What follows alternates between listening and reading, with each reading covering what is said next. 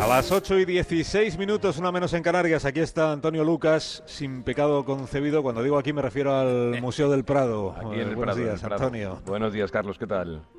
Oye, pues mira, te has ido ¿Y y... tu pecador y- de esta mañana cuál es?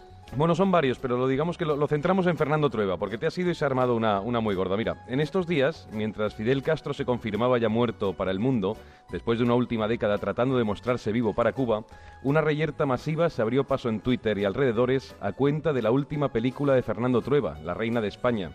Aún no la he visto, así que me fijaré mejor en el fuego cruzado que propició su estreno. No sé si recuerdas, Alsina, que en septiembre de 2015 a Fernando Trueba le entregó el ministro de Cultura, Deporte y no sé cuántas cosas más el Premio Nacional de Cinematografía.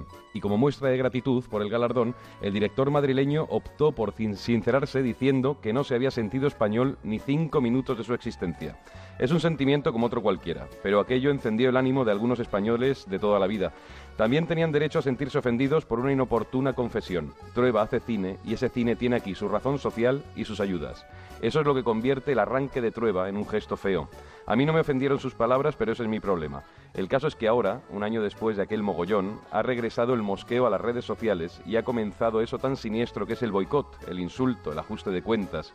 Cualquier enfado, así en general, conecta muy bien con la sensibilidad de Twitter, una herramienta que es mitad miseria y mitad maravilla. En este país somos muy expeditivos para establecer de inmediato un cerco de pureza, bien sea contra el cava, contra los deberes de los estudiantes, contra los debates en la universidad, contra la Coca-Cola, contra cualquier cosa. El cine de Trueba no tiene por qué gustar, y ante esa opción basta con no ir a las salas ejerciendo la misma normalidad con que aceptas que otros lo hagan. El boicot es una herramienta que algunos hombres promueven para culminarse. No basta con que uno decida por sí mismo, si no hay quien se excita más si suma a su mosqueo a muchos otros por no estar solo en la parranda. El boicot es una propuesta incitadora para agitar algo contra alguien, pero en democracia resulta más sensato apostar por la libertad de elección. A unos se les calienta la boca al recoger un premio y a otros se les calienta en las manos la central nuclear de tomárselo todo demasiado en serio. De entre tantos problemas como tenemos, la nacionalidad de Fernando Trueba creo sinceramente que es cosa muy menor. El odio es un arma de destrucción masiva, venga de donde venga, y eso lo sabe Twitter, donde algunos ciudadanos se pasean alegremente cargados de dinamita, y contra esto sí que no hay defensa. Una vez más, alguien exagera cuando por algo tan anecdótico se pide más leña al mono o se alienta otro, otro boicot.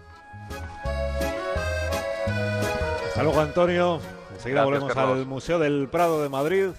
Y antes, a esta hora de la mañana, escuchamos el